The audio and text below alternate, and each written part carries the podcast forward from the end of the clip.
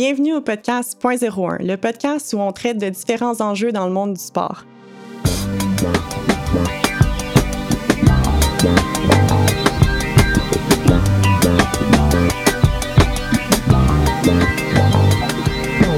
Aujourd'hui, c'est un réel honneur et un plaisir de recevoir sur le podcast David Pavot, qui est un professeur de droit international et titulaire de la chaire de recherche sur l'antidopage dans le sport à l'Université de Sherbrooke. La chaire de recherche sur l'antidopage a été créée en 2019 et il s'agit de la première chaire de recherche antidopage dans le monde. Quand on pense à la lutte antidopage, on a tendance à penser aux différents contrôles auxquels les athlètes doivent se soumettre, où les athlètes doivent fournir des échantillons d'urine ou de sang qui sont ensuite testés en laboratoire. On peut aussi penser au volet de l'éducation. Par exemple, au Canada, le fait qu'on demande aux athlètes de visualiser une formation sur l'antidopage à chaque année pour recevoir du financement. Mais aujourd'hui, les problèmes reliés au dopage sont tellement complexes que la lutte antidopage doit nécessairement avoir une vision multidisciplinaire pour essayer de trouver des solutions plus réfléchies. On peut penser notamment au scandale de dopage russe en 2015-2016 où on a réalisé que c'était toute une nation qui était derrière un système de triche. Et c'est justement un des objectifs de la chaire, donc de rassembler une expertise multidisciplinaire sur la lutte antidopage dans le sport. J'en dis pas plus pour l'instant parce que David est justement ici pour nous en parler plus en détail. Alors, bienvenue David. Merci, bonjour. Euh, j'ai envie de commencer par une question qui est euh, probablement ultra simple, mais je pense que c'est important de premièrement, définir c'est quoi le dopage. Alors, si tu peux m'expliquer un peu qu'est-ce qu'on veut dire quand on parle de dopage? Alors, dopage, euh, alors, juridiquement, c'est une des 11 violations du Code mondial antidopage. Donc, grosso modo, c'est prendre ou tenter de prendre ou d'administrer une substance qui est sur la liste des produits interdits du Code mondial antidopage. Savoir que cette liste de produits interdits, elle évolue régulièrement par un comité d'experts qui se réunit. Mais ce que n'est pas le dopage, c'est la prise de substances qui ne sont pas interdites. Par exemple, une substance peut améliorer les performances artificiellement, mais tant et autant qu'elle n'est pas prohibée, c'est pas considéré comme du dopage. De la même manière, le dopage mécanique, ce qu'on entend souvent dans les médias, par exemple un petit moteur dans le vélo ou des souliers qui améliorent artificiellement la course, ce n'est pas du dopage. Ça va être une fraude au règlement. Par exemple, le dopage mécanique dans le vélo, c'est une fraude au règlement de l'Union cycliste internationale que d'avoir des dispositifs mécaniques euh, d'assistance euh, au pédalage. Voilà. OK. Puis, fait tu peux-tu me donner un exemple de justement euh, une substance qui est prohibée, euh, qui justement correspond à du dopage? il y en a plusieurs, il y en a plein, hein, donc, mais euh, on va. les stéroïdes, par exemple, dans le cas de, Ben Johnson, les stéroïdes anabolisants qui sont encore et aujourd'hui interdits parce qu'on sait qu'ils ont non seulement une possibilité d'améliorer les performances, qu'ils sont dangereux pour la santé et en plus qu'ils sont contraires à l'esprit sportif. Après, on peut discuter de certaines substances qui sont sur la liste, par exemple le cannabis, est sur euh, la liste des, produits interdits. on peut toujours euh, se poser la question, par exemple, est-ce que quand tu nageais, si tu avais euh, pris et fumé quelque chose avant, est-ce que tu aurais mieux performé sur le, au départ? Je pense pas. Donc, on peut s'interroger parfois sur le maintien de certains, certaines substances. puis il faut toujours considérer à l'esprit qu'on est dans un rapport entre la connaissance scientifique et la capacité de détecter aussi certains produits. Je veux dire, il y a des produits, euh, c'est toujours la, course entre le gendarme et le voleur finalement. Donc des, des voleurs, il y en aura tout le temps et euh, il y aura peut-être toujours des nouvelles substances. Ce qu'on sait toutefois aujourd'hui, c'est que les contrôles sont de plus en plus précis. Euh, quand, si on remonte il y a 10 ans, donc à l'époque de Lance Armstrong dans le vélo, on était capable de détecter l'équivalent de deux baignoires dans une piscine olympique en termes de, quantité de produits. Aujourd'hui, on, on détecte l'équivalent d'une cuillère à café dans deux piscines olympiques. Donc en termes de, uh-huh. quantité de substance, on est sur des contrôles qui sont beaucoup, beaucoup, beaucoup plus précis. Puis il y a quand même une lueur d'espoir aussi, c'est qu'il y a quand même aujourd'hui une collaboration entre les grands groupes pharmaceutiques et les autorités antidopage, parce que les grands groupes pharmaceutiques n'aiment pas vraiment ça, que leurs nouveaux produits ou leurs nouvelles trouvailles se retrouvent sur le, sur le devant de la scène comme produits dopants. Mm-hmm. Mais là, tu as mentionné beaucoup de choses qui sont intéressantes, mais j'ai le goût de prendre un, un pas de recul puis d'essayer de mieux comprendre quand puis dans quelles circonstances on a commencé à vraiment plus s'intéresser au dopage, à la lutte antidopage, parce que, et corrige-moi si je me trompe, mais je pense que l'Agence mondiale antidopage a été créée en 1999, mais je suis pas mal certaine que le premier cas de dopage remonte à vraiment plus tôt que ça. Est-ce que toi, tu le sais, c'est quand ou vers quelle année on a détecté le premier cas de dopage? Alors, historiquement, on, on, considère que le dopage a toujours existé. C'est-à-dire que même durant les Jeux olympiques de l'Antiquité, eh bien, on avait des sportifs qui essayaient de prendre euh, des substances qui étaient parfois prohibées pour, pour améliorer leur performance. La, conception moderne de, la lutte antidopage dans le sport, c'est les années 60. On a parlé de vélo juste avant, donc c'est encore dans le vélo. C'est deux cyclistes qui décèdent, euh, l'un lors des Jeux Olympiques de Rome et l'autre lors du Tour de France, Tom Simpson, qui décèdent sur leur vélo suite à la prise de stéroïdes. Et là, on a une prise de conscience où euh, le Comité international olympique et les fédérations internationales disciplinaires essaient, commencent à prendre leur première, euh, leur première régulation pour interdire le, dopage dans le sport de manière effective. Auparavant, il y avait quelques interdictions, mais qui étaient éparses et qui n'étaient pas effectives. Les premiers contrôles antidopage effectifs lors d'une grande compétition, c'est les Jeux Olympiques de Montréal de, 60, de 67. Avant, il n'y a rien. Et il faut attendre 99 pour avoir une harmonisation de la lutte antidopage. C'est-à-dire qu'avant 1999, chaque fédération avait un peu ses règles, ses méthodes de contrôle et euh, on tâtonnait un petit peu. Et c'est finalement le, scandale Festina, dans le cadre du Tour de France, encore le vélo, qui euh, finalement explose. Et là, on se dit, mais il faut vraiment faire quelque chose parce qu'il y a euh, des problématiques de régulation et de dopage endémiques dans certains sports. Et il faut rendre le sport plus, plus intègre et essayer, du moins tout faire pour que les athlètes propres puissent finalement compétitionner avec des chances égales, que tout le monde puisse compétitionner avec des chances égales. Mm-hmm. Puis là, tu en en as parlé brièvement euh, tantôt, mais tu as mentionné que ça avait quand même évolué à travers le temps. J'imagine que les techniques puis les substances qu'on prend aujourd'hui, c'est pas la même chose qu'on prenait à l'époque parce que les techniques de, de, détection des substances prohibées sont meilleures aujourd'hui. Donc, comment le dopage a évolué à travers euh, le temps? C'est certain que euh, le dopage évolue, mais tu vois, une des substances qui est aujourd'hui assez facile à détecter, c'est les stéroïdes anabolisants. On en prend tout le temps aux stéroïdes. On prend toujours des gens qui sont qui, hmm. tout le temps dans, les contrôles. chaque année, ça continue. Donc, il y a, une évolution. Euh, il y, a, oui, il y a une évolution, mais il y a une évolution qui est surtout celle d'athlètes qui ont les moyens d'évoluer leur technique de hmm. dopage. Euh, alors que on a, il y a d'autres euh, pour les athlètes les, les plus euh, les plus riches en fait, ceux qui ont les moyens de faire évoluer leur dopage, ils vont le faire évoluer à travers de substances. Aujourd'hui, on parle, on va parler de, de dopage génétique, on va parler d'ARN messager. Là, c'est quand on est à la pointe, on va parler d'intelligence artificielle. C'est vraiment les c'est demain, ça c'est même pas aujourd'hui, c'est demain. Après, c'est certain qu'il y, a y a du dosage, il y a, aussi des produits masquants, il y a plein de choses qui évoluent. Dire, le, dopage de masse comme on pouvait l'avoir, les cas de dopage massif comme on pouvait l'avoir à l'époque de Ben Johnson ou à l'époque de Lance Armstrong. Aujourd'hui, ça semble plus compliqué sur ce que l'on sait. Euh, la lutte antidopage aussi a beaucoup évolué en termes de capacité de détection. Ce que je te disais tout à l'heure, elles sont énormes. Euh, aussi en faisant de plus en plus appel à des enquêtes. Aujourd'hui, c'est vraiment ça. Aujourd'hui, l'une des premières manières de détecter le dopage ou d'affiner les contrôles, ça va être sur la base de renseignements soit parce qu'il y a des enquêtes qui sont menées, soit parce qu'il y a des lanceurs d'alerte qui vont dénoncer des choses qu'ils ont vues. Et à ce moment-là, on va ben, préciser les contrôles. Et euh, on évolue aussi sur les échantillons qu'on prend. Toi, quand tu étais athlète, on prenait euh, des échantillons de, sang liquide ou des échantillons d'urine. Aujourd'hui, on prend euh, des échantillons de sang séché maintenant sur des, sortes de papier buvard. Parce que c'est beaucoup plus facile à conserver et c'est bien moins coûteux et c'est bien moins intrusif pour le sportif. Uh-huh.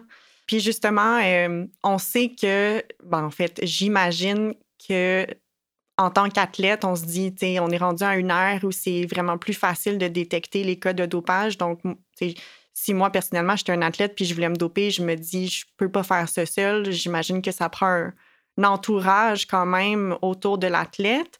Euh, est-ce que, est que tu confirmes ça? Est-ce que de, de, ce que tu as trouvé dans tes recherches, les cas de dopage, ça se fait-tu euh, avec l'athlète seulement, puis ou en, duo avec un médecin, par exemple, ou c'est plus comme quelque chose qui, qui est euh, au niveau de, l'environnement de l'athlète où ça va impliquer plusieurs personnes.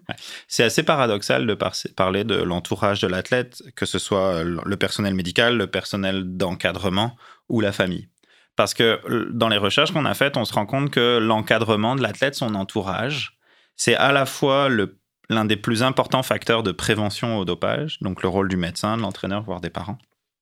Mais c'est aussi, paradoxalement, l'un des plus gros facteurs de vulnérabilité au dopage.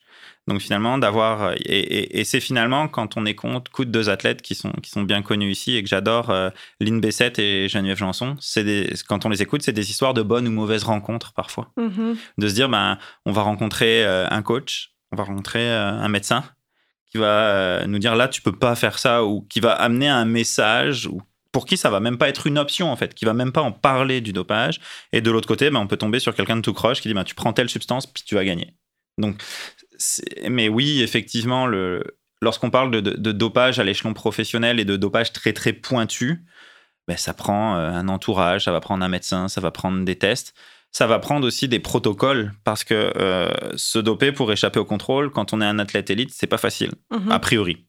Donc ça va prendre des protocoles, ça va prendre de faire analyser des, échantillons dans des laboratoires privés qui ne sont pas des laboratoires accrédités. Il y a eu un scandale dans l'athlétisme, euh, le scandale Balco aux États-Unis, où finalement il y avait tout un laboratoire fantôme qui avait été monté par la firme Balco et qui était capable de faire des tests antidopage sur le côté, alors que normalement, les, laboratoires, les 32 laboratoires qui font des tests antidopage dans le monde, c'est des laboratoires, qui sont accrédités par l'Agence mondiale antidopage et qui n'ont pas le droit, si demain je décide de leur envoyer un échantillon, de me dire si je suis euh, positif ou négatif. Sinon, ce serait hyper facile de prévoir des protocoles. Ils doivent simplement analyser les échantillons qui leur sont envoyés par les organisations sportives et les organisations antidopage. Donc pas par un athlète de lui-même qui décide du jour au lendemain d'essayer.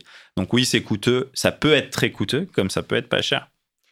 Ben, donc, sachant ça, là, sachant qu'il y a un entourage, euh, c'est pas seulement l'athlète seul.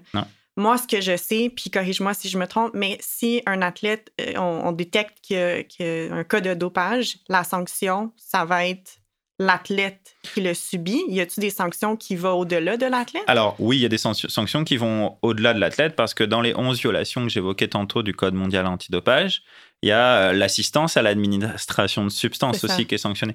Sauf que qui est-ce qu'en paye le prix si un athlète se dope?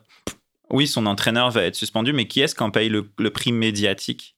C'est le nom de l'athlète qui est sali à jamais. L'entraîneur, une fois qu'il a purgé sa suspension, il peut revenir et puis il peut continuer à entraîner. Il y en a plein. Hein. Quand on regarde, il y en a plein dans le milieu qui ont été pris, qui ont été sanctionnés et puis qui reviennent par la suite en disant Je vais purger ma mmh. suspension. Et, et, ça, ça m'en renvoie à une question qui est tout aussi la réhabilitation de l'athlète je veux dire, euh, oui, tu as commis une infraction, que ce soit. Euh, bah, c'est triste, mais après, qu'est-ce qui se passe? Parce qu'il y a, y a le jugement de l'opinion publique qui est assez mhm. épouvantable. Hein. Le tribunal de l'opinion publique laisse, laisse rien passer. Et c'est ce que disait euh, Laurence Vincent Lapointe chez nous. Elle disait J'ai beau avoir été blanchi, il y a toujours certains athlètes, certains spectateurs, certaines personnes qui me regardent bizarrement alors que j'ai rien fait. C'est une contamination par mon partenaire à l'époque. Et ça, c'est extrêmement dur pour l'athlète. Et quand on parle de cet entourage, c'est aussi difficile parce que lorsqu'on parle de l'entourage, l'entraîneur ou le médecin en général, c'est des gens qui sont euh, sous l'égide des règles antidopage parce qu'elles ont une licence, parce qu'elles sont, elles, sont finalement enregistrées auprès de la fédération sportive. Donc, elles, elles peuvent être assujetties à des sanctions. Mais si on fait affaire avec euh, son médecin de ville, qui est pas euh, licencié d'un club, qui est pas le médecin du club ou qui est pas le médecin de la fédération, lui il peut pas être, il peut être, il peut pas être, il peut pas être l'objet de sanctions des organisations sportives. Ça veut pas dire qu'il peut pas être l'objet de sanctions de son ordre professionnel pour euh, un mauvais exercice de la médecine. Et quand on va à la famille, c'est la même chose. Parfois c'est les parents, et c'est mm. horrible, les parents qui sont au, au soutien du dopage de l'athlète. Il y a des cas et c'est complètement hallucinant. Mais s'ils ne sont pas enregistrés auprès de la fédération sportive, on ne peut rien faire à leur égard. On ne peut pas leur, euh, leur imposer des obligations de formation parce qu'il faut, faut savoir que les médecins, les, les, entraîneurs ont des obligations de formation au dopage, savoir ce qui peut être fait, ce qui peut pas être fait, puis aussi des obligations de formation sur, le, sur, les messages, en fait, sur les messages qui, qui, doivent passer, sur les messages qui doivent passer aux athlètes. Et là, ça me fait rebondir parce que quand on regarde euh, le, le, le guide québécois de l'entraîneur, qui date de 2013 les données sont complètement euh, dépassées. Alors, les gens du ministère le savent, j'en ai déjà parlé, donc ils seront pas surpris s'ils m'entendent, mais euh, quand on regarde, le premier argument, c'est euh, les athlètes se dopent par appât du gain. Et aujourd'hui, on sait que c'est complètement faux. Donc, quand on et aujourd'hui, c'est dans ce modèle-là qu'on forme les entraîneurs au Québec. Les athlètes se dopent par appât du gain. Non, c'est pas par appât du gain financier qu'ils se dopent les athlètes. C'est mhm. pour tout un tas d'autres raisons, mais ben, certainement pas celle-là. Parlons-en des raisons justement. Qu'est-ce qui fait qu'un athlète euh, va, se doper? Est-ce que c'est la, pression de l'entourage? Est-ce que c'est parce qu'on se dit ben c'est la seule façon pour moi d'aller aux Olympiques parce que je sais pas moi, il y a une conception que je, suis dans un sport qui, à la base, a beaucoup de dopage, fait que j'ai pas le choix de le faire moi aussi. comment que ça fonctionne? Il y a plusieurs facteurs, tu en as nommé certains. Il y a effectivement le, le, mimétisme, voir un, copain ou une amie se doper, ben, je vais faire la même chose. Il y a la volonté de performer, ça c'est certain. Ça peut être vu comme un moyen de d'arriver à améliorer ses performances. Il y a la pression de l'entourage. Euh, puis il y a aussi le, comment dire, le, le, retour de blessure qui est aussi, souvent, on va regarder un athlète qui revient de blessure, ben, il va avoir plus tendance à se doper, on le sait maintenant, on a des données là-dessus, qu'un athlète qui est dans son continuum de, de mm. vie va dire là j'ai besoin de quelque chose, j'ai besoin d'un boost pour revenir à mon niveau. Donc il y, y a, tout un tas de facteurs qui sont divers et variés. Ce qu'on sait toutefois, c'est on, on, a fait, euh, il y a des études qui ont été faites, on sait que on pose la question euh, à l'athlète de savoir si vous êtes sur la ligne de départ d'une finale olympique, est-ce que si on vous dit que vous gagnez, vous vous dopez? La réponse c'est non. Pour, euh, si on leur dit, si vous êtes sur la ligne de départ des jeux du, 100, du 100 mètres euh, nage libre aux Jeux olympiques, si on vous dit vous terminez quatrième, si vous, ne vous dopez pas ou vous gagnez si vous dopez, est-ce que vous dopez Les athlètes disent souvent non. Donc ça, c'est assez intéressant. Donc finalement, le, processus de dopage, il est largement antérieur à l'arrivée finalement uh-huh. au dernier moment. Euh, c'est intéressant parce que justement, moi, en tant qu'athlète, je me dis, j'ai tellement travaillé fort pour faire les performances que j'ai, puis c'est ce qui me rend extrêmement fière, tant au niveau personnel, mais aussi au niveau... Euh, euh, je, je, me dis, ben, c'est ça qui me définit un peu. C'est l'entraînement que j'ai fait pendant toutes ces années qui m'a permis d'arriver à un résultat qui est, par exemple, les Jeux olympiques. Donc, je me mets dans la peau d'un athlète qui va être rendu au point où il prend la décision volontaire, volontaire ou non, là, je ne sais pas si je peux même dire ça, de se doper. C'est en sachant pertinemment qu'après ça, tes résultats ne seront plus nécessairement seulement basés sur ton propre corps et ton propre entraînement. Donc, pour aller jusque-là, pour aller jusqu'à prendre cette décision-là, j'imagine que ça se fait pas du jour au lendemain. Là, s'il doit y avoir beaucoup de, facteurs qui font en sorte qu'on en arrive à prendre cette décision-là. Oui, exactement. Tu, tu, mets le doigt sur, sur vraiment la, la, multiplicité des facteurs. C'est pas un seul facteur qui va influencer l'athlète. Euh, toutefois, pour être prohibé, le dopage, il est nécessairement intentionnel. Si mmh on démontre que c'est pas intentionnel. C'est aujourd'hui un grand débat qu'on a souvent dans les causes de dopage. C'est même souvent un argument de défense qui est souvent, qui est souvent avancé. Je me suis dopé de manière non intentionnelle. Ça, ça me fait mettre le point sur un élément qui est extrêmement important aujourd'hui dans la lutte antidopage, où on en parle beaucoup. C'est le poids des compléments alimentaires. L'importance des compléments alimentaires, on sait aujourd'hui que c'est euh, quelque chose qui, dès, dès le plus jeune âge des athlètes, qui va, qui va rentrer dans leur parcours alimentaire, de prendre euh, des chèques protéinés, des vitamines. Moi, c'était ma plus grande peur quand je m'entraînais. Je ne touchais pas à ça. Ben, c'est ça, mais tu as eu finalement un, un, très, très bon réflexe. Parce que nous, on en a commandé certains avec, euh, avec un laboratoire antidopage, puis on les a fait analyser. Et il euh, faut savoir que ces compléments alimentaires, ils sont pas produits selon les mêmes normes que nos produits alimentaires que l'on achète à l'épicerie. Ça, c'est une première chose. 80% euh, à peu près de ces compléments alimentaires sont produits en Chine, en Russie, à Hong Kong, au Vietnam. Euh, on a, il y a des difficultés à retracer, à pouvoir retracer la chaîne. Et même lorsqu'on lorsqu'on regarde la liste des ingrédients, ben des fois on va trouver d'autres choses. Nous, ça nous est arrivé de trouver dans un complément alimentaire des traces de cocaïne, par exemple, et que c'était pas mentionné dedans, évidemment. Euh, alors il y a certains fabricants qui garantissent le, la, conformité de leurs compléments alimentaires. Et, ce qu'on dit à un, athlète, tu as dû le vivre, euh, on va lui dire bah, tout ce que tu manges, t'en gardes un échantillon pendant 10 ans. Pour prouver. Pour prouver, parce que une fois qu'un athlète est pris dans, pris dans un engrenage, c'est ce qu'on appelle un principe de responsabilité euh, stricte et qui est extrêmement pesant. C'est-à-dire que la charge de la preuve, on considère que raisonnablement, le contrôle antidopage a démontré que l'athlète était dopé. Et pour se défendre, c'est à l'athlète de démontrer finalement qu'il ne s'est pas dopé intentionnellement. Donc il faut remonter toute la chaîne finalement alimentaire. Et pourquoi je dis 10 ans? Parce qu'aujourd'hui on conserve les échantillons durant 10 ans. Donc mm. quand on est un athlète de haut niveau, il faut avoir des grands, euh, des grands placards en fait, pour garder tout ce qu'on, un échantillon de tout ce qu'on mange. Et ça c'est vraiment, euh, c'est vraiment particulier. Donc euh, la moindre et le moindre lot, faut en garder un échantillon pour après pouvoir le faire réanalyser assez frais et pouvoir dire mais attendez, regardez, j'ai pris tel complément alimentaire ou j'ai mangé tel paquet de céréales. Et ben il y avait finalement dedans un contaminant. Et ça peut être de la viande aussi, hein. c'est ça qui est fou. Il y, a un cas de défense, il y a eu des cas de défense dans lesquels les athlètes ont réussi à démontrer qu'ils avaient mangé un steak qui était contaminé, puis finalement ça avait donné de la contamination alimentaire. Euh, Mais mon Dieu, là, ce que tu me dis, j'ai l'impression que ça met une responsabilité énorme sur l'athlète. Et moi, personnellement, je n'ai jamais fait ça, garder des échantillons de ce que je mangeais. On en parlait un petit peu avant qu'on enregistre. Tu me parlais à quel point la lutte antidopage est intrusive euh, en fonction des athlètes moi, ce que je me souviens quand j'étais athlète, et c'était la première chose, euh, que, une des premières choses que, à laquelle j'ai pensé quand j'ai pris ma retraite, je me suis dit, ah, j'aurais plus besoin d'inscrire dans un calendrier où est-ce que je suis à chaque seconde de ma vie parce que euh, c'est le, système, dans le fond, qui prévoit que l'Agence mondiale antidopage ou le CCES euh, puisse venir faire des contrôles aléatoires pour prendre des tests, des échantillons d'urine ou de sang pour ensuite de ça les, les tester en laboratoire. C'était, en fait, quand on est athlète puis on reçoit un financement, le genre de choses qu'on doit faire, d'inscrire dans un calendrier où est-ce qu'on est. Donc, moi, je disais que j'étais à l'école de, 8h à 11h. Après ça, je revenais chez moi. Après ça, j'allais à l'entraînement de 3h à 5h. Après ça, je revenais chez moi. Qu'est-ce qui se passe si jamais je vais chez mon ami le soir au lieu d'aller chez moi? et que j'ai oublié de le changer dans mon calendrier, que là, une personne vient chez moi et se rend compte que je ne suis pas là, c'est considéré comme un manquement. Et donc, c'est extrêmement intrusif. comment, qu'est-ce que qu'est-ce que tu aurais à dire par rapport à ça? Parce qu'on en parlait un petit peu. Il y a euh, deux niveaux d'athlètes, en fait. Il y a euh, n'importe quel athlète qui est, qui, a une, qui, qui, est membre d'une fédération ou d'un club. Lui peut être contrôlé en compétition. C'est-à-dire que n'importe qui, hein, ça peut être euh, le dernier niveau du championnat de soccer de Montréal. À partir du moment où on est enregistré auprès de la Fédération québécoise de soccer, on peut subir un, un test antidopage le risque est rare, mais mhm. ça peut arriver.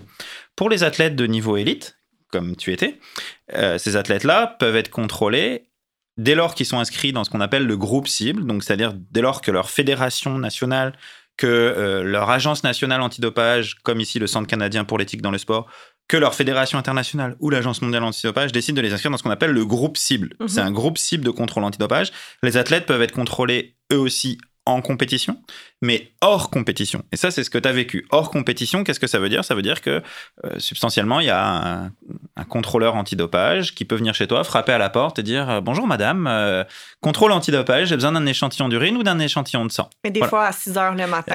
selon la fenêtre, selon la fenêtre que, que, tu vas donner dans la journée. Et pour ça, bah, les athlètes doivent effectivement enregistrer leurs données de localisation en, offrant une fenêtre euh, dans la, dans la journée euh, pour subir un contrôle antidopage et ils doivent s'enregistrer sur une application qui s'appelle Adams. Et euh, s'ils ne sont pas là, en fait, les athlètes ont droit à trois manquements dans une année. Au troisième manquement, ils sont automatiquement euh, suspendus. Mhm. Sinon, ils ont droit, en fait, ils ont deux jokers. C'est ça qu'on considère. mais c'est vrai que c'est extrêmement intrusif. Ça, on peut oublier, un athlète peut oublier. Moi, je dis souvent que euh, ce régime qu'on impose aux athlètes est pire que celui qu'on impose aux personnes suspectées de terrorisme. C'est-à-dire qu'au motif de de, la protection de la santé, on pourrait y revenir, et de l'équité dans le sport, on fait subir aux athlètes un traitement qui est très, très, très intrusif dans leur vie privée et qui, pour moi, est extrêmement questionnable au regard du narratif de la lutte antidopage dans le sport. Le narratif de la lutte antidopage et la manière dont les autorités et même les juges vont entériner cette intrusion dans la vie privée des athlètes, c'est de dire que la lutte antidopage euh, vise à protéger la santé des athlètes. C'est ça mhm. l'argument. C'est l'équité des compétitions, c'est pas c'est pas un argument valide pour les juges, c'est vraiment la protection de la santé. Or, le, quand on regarde le postulat de départ, on sait que le sport de très très haut niveau et les rythmes d'entraînement dans la plupart des sports ne sont pas bons pour la santé lorsqu'on est un athlète élite. On, est amené à du surentraînement et de la surperformance. Et donc, on est sur un postulat du départ qui est biaisé puisque l'activité en tant que telle elle est a priori pas nécessairement bonne pour la santé. Puis en plus, euh, la preuve est, pas nécessairement faite que la prise de certaines substances est nocive pour la santé. Pourquoi je, reprends ce que je disais tout à l'heure. Pourquoi est-ce qu'on interdit à un athlète de prendre du cannabis alors que c'est en vente légale? Si le gouvernement nous autorise, nous, en tant que citoyens, à, acheter du pot euh, à la SQDC et puis finalement à en fumer, c'est que c'est pas nécessairement si nocif, nocif que ça pour la santé. Donc je disais que l'argument de dire que la l'argument de protection de la santé qui justifie toute l'architecture de la lutte antidopage, pour moi, il y a une certaine complaisance de la part des autorités et notamment des juges sur cet argument. Mon Dieu, j'avais jamais vu ça comme ça de façon aussi complexe. Puis c'est justement la raison pour laquelle euh, je suis vraiment contente de te recevoir aujourd'hui pour qu'on en parle euh, un peu plus en détail. Tu as mentionné tantôt le cas de Geneviève Janson, puis ça, je, veux rebondir sur une des questions que j'avais pour toi parce que quand j'ai entendu son histoire et encore plus récemment, j'ai écouté un podcast où elle venait raconter son histoire, je me suis dit, est-ce que le système actuel est fait en, sorte, dans le fond, que ça permet aux athlètes qui sont un petit peu pris dans l'engrenage, euh, justement dans le cas de Geneviève Janson, où elle avait été un petit peu, elle avait eu de la pression de son entraîneur pour euh, rentrer de, pour se, doper, dans le fond. Une fois que tu es rentré là-dedans, on, comprend que c'est extrêmement difficile de s'en sortir parce que, tu en as mentionné un petit peu tantôt, ça va être euh, la, perception des, des, autres, ça va être euh, l'image euh, en tant qu'athlète, euh, ça va être la sanction qui va s'en suivre. Est-ce qu'il y a une façon ou est-ce que le système actuel est fait d'une façon qui permet à ces athlètes-là de s'en sortir d'une façon qui leur permet de continuer à être un athlète sans, sans dopage après? Il y, a, plusieurs questions dans la question. la première question, c'est que le système par rapport à il y a aujourd'hui presque 20 ans a, beaucoup changé. Beaucoup changé dans le sens où euh, aujourd'hui on a des, mécanismes, alors euh, j'ose croire qu'ils fonctionnent et je l'espère, de lancement d'alerte. Où finalement un, athlète peut dire, euh, peut saisir finalement ces mécanismes de lanceur d'alerte, que ce soit au niveau national, au niveau local ou au niveau international, pour dire là je, je vois où je suis assujetti à de la pression pour me doper. Donc il y a ça. Ça, c'est différent. Lorsqu'on discute avec, euh, avec Geneviève, et pour avoir discuté plusieurs fois avec elle, moi, je ne l'aurais pas fait parce que j'étais comme dans un, dans un tunnel psychologique. Mm-hmm. Mais ce que dit Geneviève, c'est qu'elle, elle subissait de, l'abus. En fait, c'était ça, hein, c'était des cas d'abus, euh, d'abus, de, de, mauvais traitements par notamment euh, son ancien entraîneur.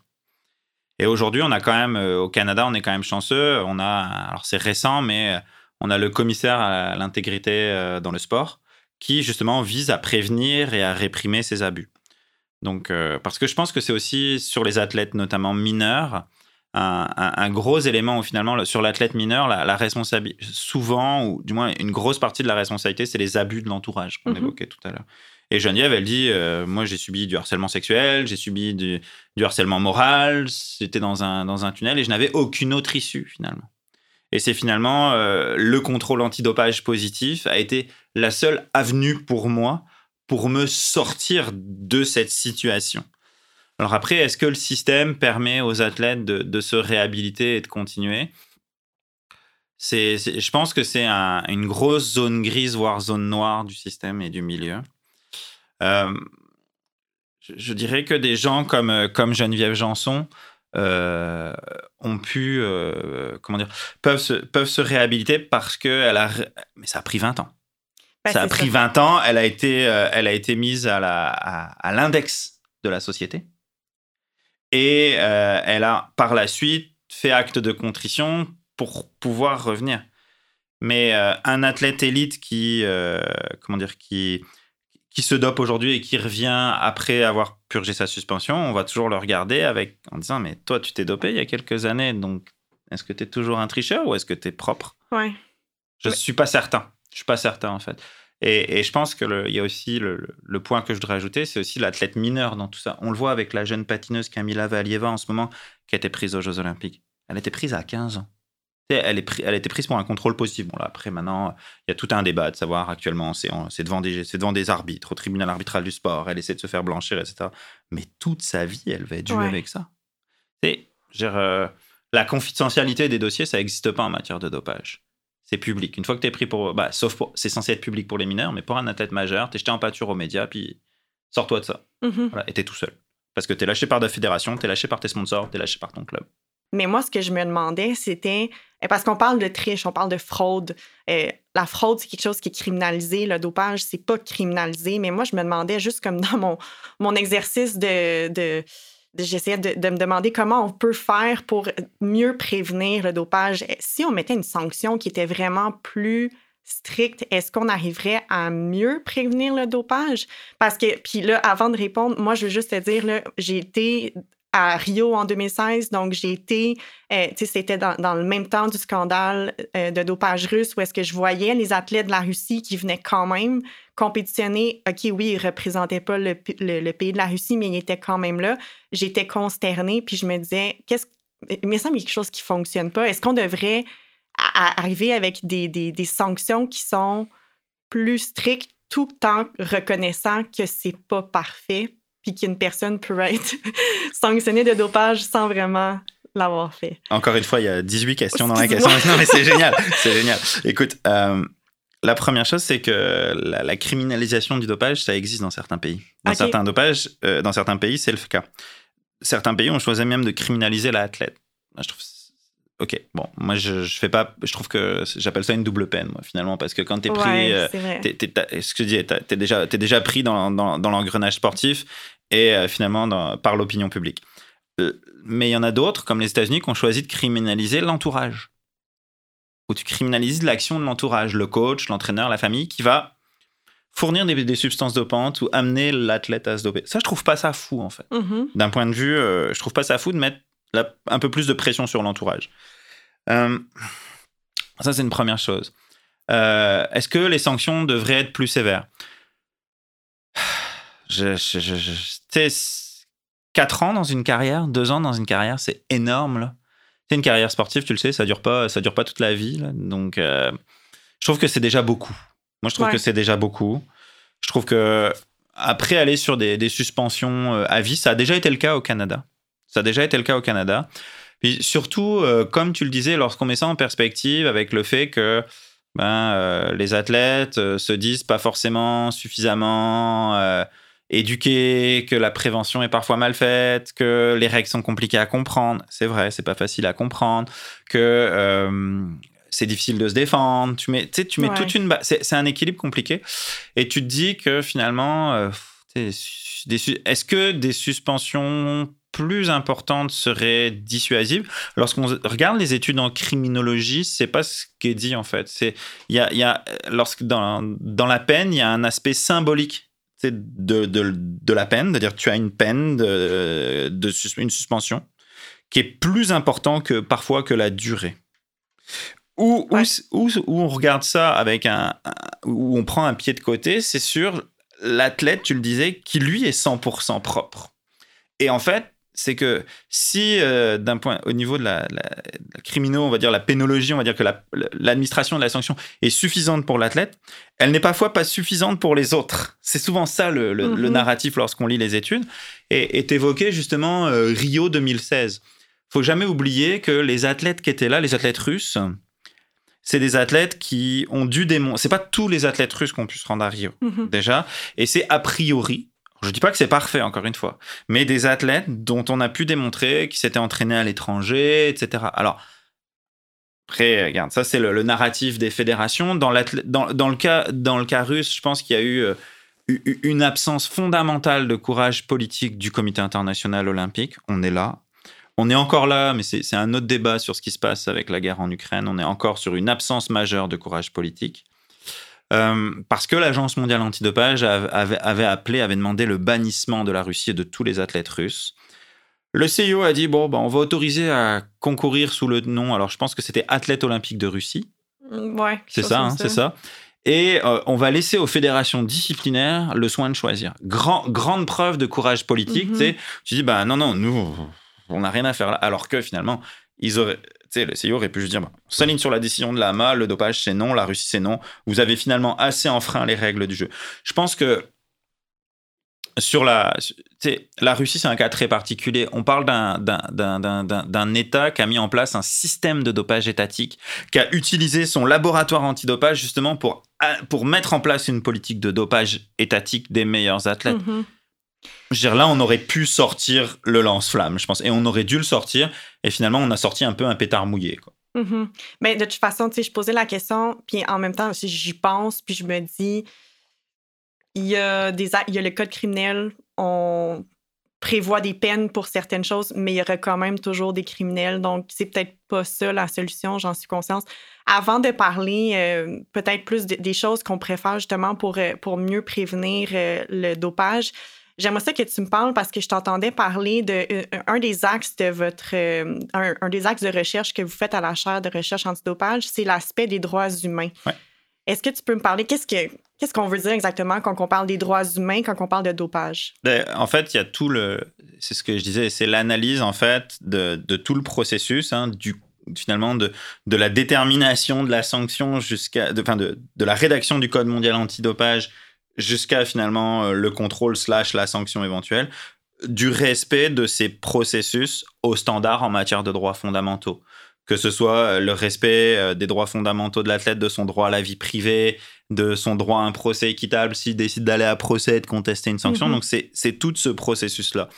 Et, et c'est ce que je te disais, c'est que toute l'architecture tient sur la justification du fait que la lutte antidopage concourt à la protection de la santé. Bah ça, nous, on le questionne. On dit, c'est notre travail de chercheur de dire, est-ce que finalement le narratif qu'on développe là-dessus, il est vrai ou il est faux, il est bon ou il n'est pas bon? Alors, c'est pas qu'on veut faire tomber euh, toute l'architecture du système, parce que euh, c'est finalement, on veut pas faire tomber le système, c'est pas du tout ça. Mais c'est simplement de s'interroger, de dire, est-ce qu'il n'y a pas d'autres justifications qu'on pourrait trouver? Et est-ce qu'il n'y a pas certains aménagements qu'on pourrait faire pour mieux respecter le sportif? C'est on parlait du contrôle qui est très intrusif et je disais que tout à l'heure où je disais c'est plus intrusif que t'es terroriste. Ça fait partie de ça finalement où on questionne finalement la licéité de ces pratiques au regard des droits fondamentaux. Et même si des juges ont dit que c'était c'était c'était licite, ben nous on le re-questionne. On regarde l'évolution des règles, on va dire attention là c'est peut-être pas ça, etc. Deuxième chose, euh, c'est aussi toute la manière dont l'engrenage part quand un athlète est pris pour un contrôle antidopage. Comment est-ce qu'un athlète peut se défendre? Est-ce qu'il y a un équilibre? Est-ce que euh, le droit à un procès équitable est respecté? Est-ce que l'équité des parties dans le procès est respectée? Et ça, c'est extrêmement questionnable. Aujourd'hui, c'est extrêmement questionnable. Si un athlète est pris pour un contrôle antidopage, finalement, bah, il va chercher à se défendre. Donc, il va embaucher un avocat. L'aide juridictionnelle, euh, il n'y en a pas beaucoup. Hein. Je veux dire que ce soit au Canada ou au tribunal arbitral du sport, c'est ridicule ce, qui peut, ce, qui, ce qu'un athlète peut avoir.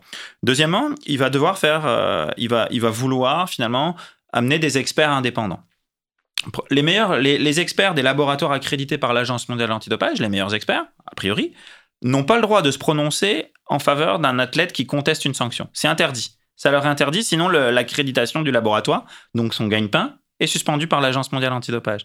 Donc un athlète doit faire appel à un, expert externe. Uh-huh. Or, les meilleurs experts, c'est ceux qui connaissent les processus. Je veux dire, tu sais, tu fais des contrôles antidopage tous les jours, va juste vérifier ce que ton collègue il a fait, puis si c'est correct ou pas. Maintenant, tu peux pas. T'as pas le droit de le dire. Donc ça, les, les 32 mais les, 30, les, tous les salariés de ces 32 meilleurs laboratoires peuvent pas se prononcer. Sinon, le laboratoire perd son accréditation.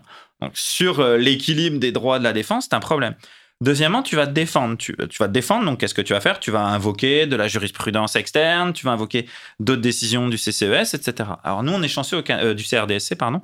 Au Canada, notre tribunal euh, sportif et slash antidopage, le centre du règlement des différents sportifs du Canada, que tu connais bien, publie toutes ces décisions. Donc ça, ça, on est chanceux. Mais la Cour suprême du sport, le, le tribunal arbitral du sport, lui, publie 30% de ses sentences. Sauf que le comité international euh, le comité international olympique et l'agence mondiale antidopage, eux, ils ont accès à toutes les sentences. L'agence mondiale antidopage la renvoie. Donc, ce qui se passe, c'est que l'athlète qui va contester une sanction, il va faire affaire avec un avocat. En général, il va prendre un avocat qui a quand même l'habitude du tribunal arbitral du sport. Mais cet avocat-là, il n'a pas toutes les, toutes, les, sentences. Puis en face, on va se retrouver parfois avec l'agence mondiale antidopage ou le CIO, qui vont sortir des sentences qui sont même pas publics, auxquels on n'a même pas accès. Alors, on peut dire oui, on s'échange les pièces avant l'audience, etc. Mais faut arrêter de se moquer du monde. Là, il y a quand même un bris dans, dans l'égalité des chances en matière de procès, toi qui es avocate. Uh-huh. T'imagines je... suis consternée en ce moment. mais c'est ça. Alors, euh, et c'est des choses comme ça. Genre, as des, Alors, on va continuer, continuer le tableau d'horreur là.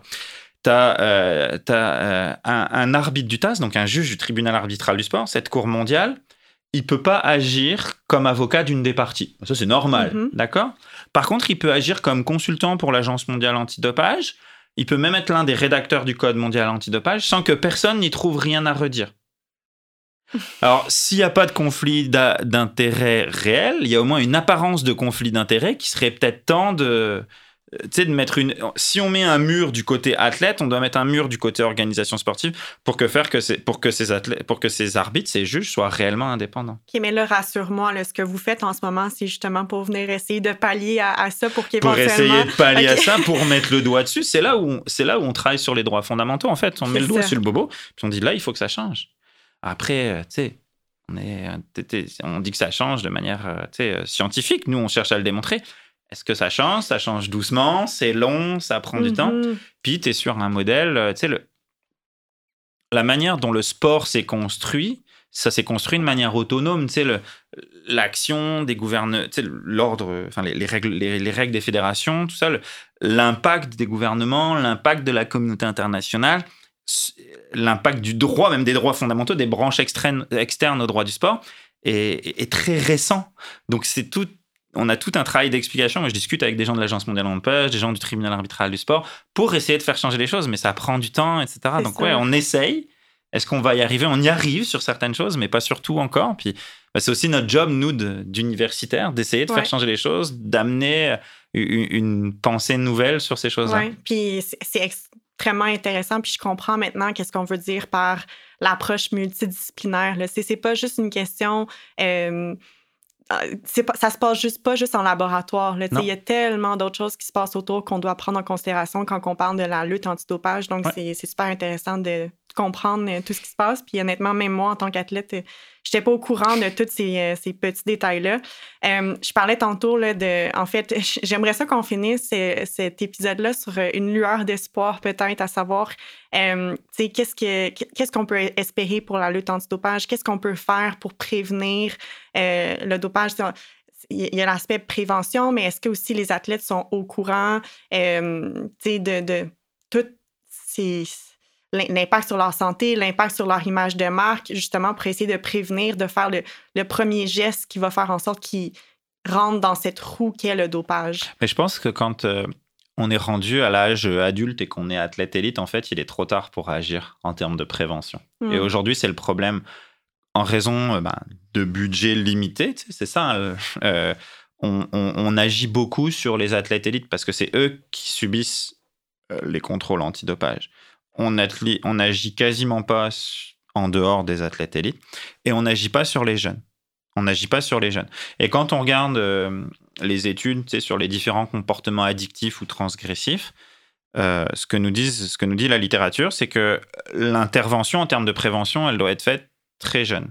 Or, quand on regarde les sensibilisations, les campagnes de sensibilisation, que ce soit de l'AMA, du Centre canadien pour l'éthique dans le sport, l'Agence française de lutte antidopage commence à faire des capsules un peu sympas, mais qui s'adressent pas aux jeunes, qui s'adressent finalement à toi et moi. On dirait ah, c'est sympa, voilà. Et nous, à, l'Université de Sherbrooke, ce qu'on fait en ce moment, on est vraiment à ce stade-là. Là, on est en train d'essayer de développer des capsules, justement, et on travaille avec des, des gens en com, etc., pour trouver le moyen de d'agir sur les jeunes athlètes, c'est-à-dire ceux qui sont euh, en sport-études aujourd'hui au, secondaire. Mhm. C'est là qu'on va faire. Parce que quand tu regardes, euh, tu vas faire un tour dans les, dans les sports-études au secondaire, puis tu dis, il y en a combien qui prennent des compléments alimentaires, ce qu'on évoquait tantôt.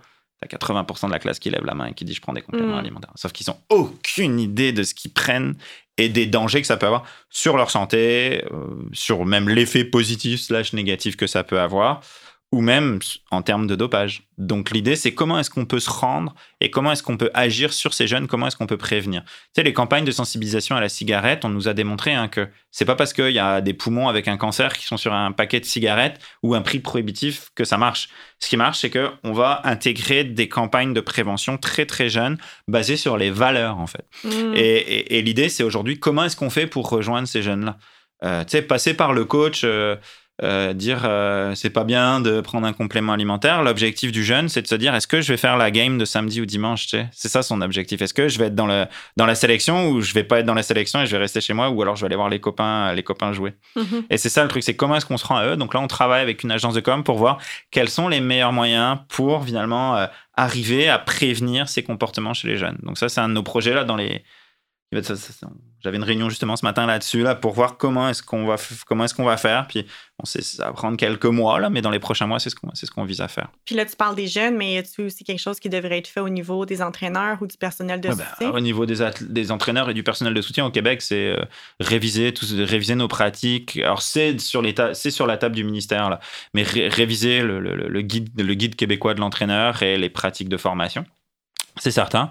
Puis je pense qu'au niveau pan-canadien, euh, on devrait réfléchir à criminaliser l'action des entraîneurs et de l'entourage qui, qui finalement abusent globalement mmh. de l'athlète. Mmh c'est bien joli, le commissariat à l'intégrité dans le sport, c'est bien joli, le Centre canadien pour l'éthique dans le sport. Aucun problème, ils font un super job.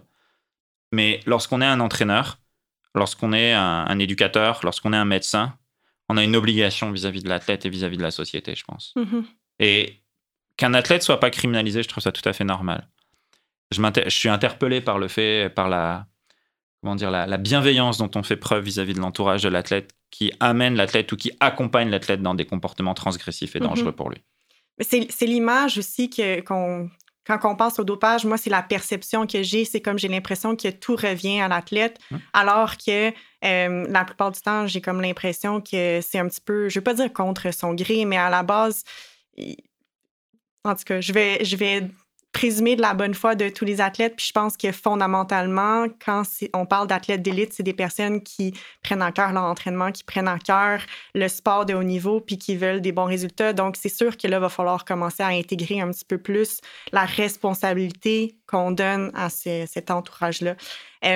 Merci beaucoup. Honnêtement, euh, moi, personnellement, je, le dis, je le redis, mais en tant qu'athlète, euh, j'étais au courant de, ces enjeux-là, mais pas, euh, j'étais pas au courant de toute la complexité qu'il pouvait y avoir euh, autour de ça. Donc, euh, j'apprécie beaucoup la conversation qu'on a eue. Alors, merci encore pour ton temps. Merci Sandrine, merci beaucoup.